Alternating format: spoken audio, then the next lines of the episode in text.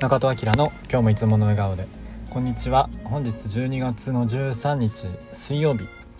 えー、今は夕方の4時過ぎです、えー、改めましてこんにちは。ということで、えー、今は神戸にいます。今日明日神戸におります。ということで天気もいいですね。まだまだ。今週は暖かいみたいですが来週はちょっとね寒くなるようです。なんか雪マークもついてましたけど。まあ積もったりはあんましないとは思うんですけど、まあ、今週ぐらいまでかなっていう感じですねあったかいのも、まあ、言うて12月も中旬なんで、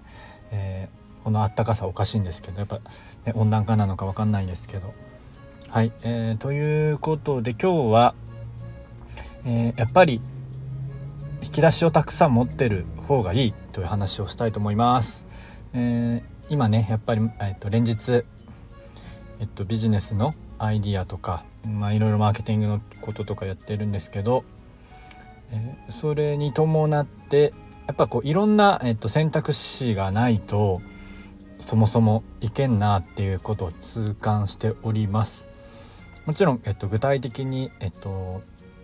何を誰に届けるのかっていうのが決まった上で、えー、かつ、えー、もうちょっと市場調査とかをして、えー、じゃあこういう作戦でいきましょうというか、まあ、戦略ですね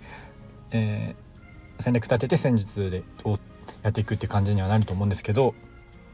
でもとはいえそのある程度絞ってからもやっぱりどういうやり方で届けるとかっていうのはもうねこれ自分のアイディアがやっぱ少ないと思考が思考がっていうかその出てこないですねアイデアが。っていうのを今ちょっとね改めて痛感してますね。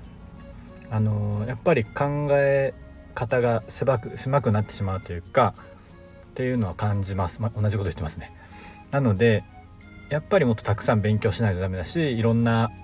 うんと、人に会って、えー、こうやってやってますよとかっていうのを聞く。まああとね、えー、まあ、本とかもいいと思うんですけど学び。まあやっぱりこのいろんなことをやっぱ知っとかないとダメだなと思いました。ちょっと知ってるだけでもえっとあそういえばこういう考え方とかやり方があったなってそこにねえっと中身がなくても引き出しを開けることはできるので、まあ、そしたらそこからまた調べに行けばいいだけの話なのでとはいえその全く知らないっていうのは本当に危険だなっていうのを改めて感じました。まあ、なのでね、えっとまあ、いずれどうなるか分からなくてもまずはいろんなことをやっぱ知って、えー、自分の引き出しにたくさん入れておくっていうのはいいのかななんて思いました。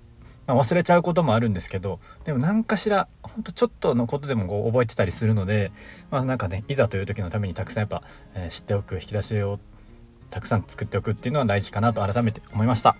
はい、えー、今から今ちょっとスタバで2時間ぐらい仕事をしてたんですけど、えー、髪の毛切りに行きたいと思います。なんか最近ちょっともう急に切りたくなってきて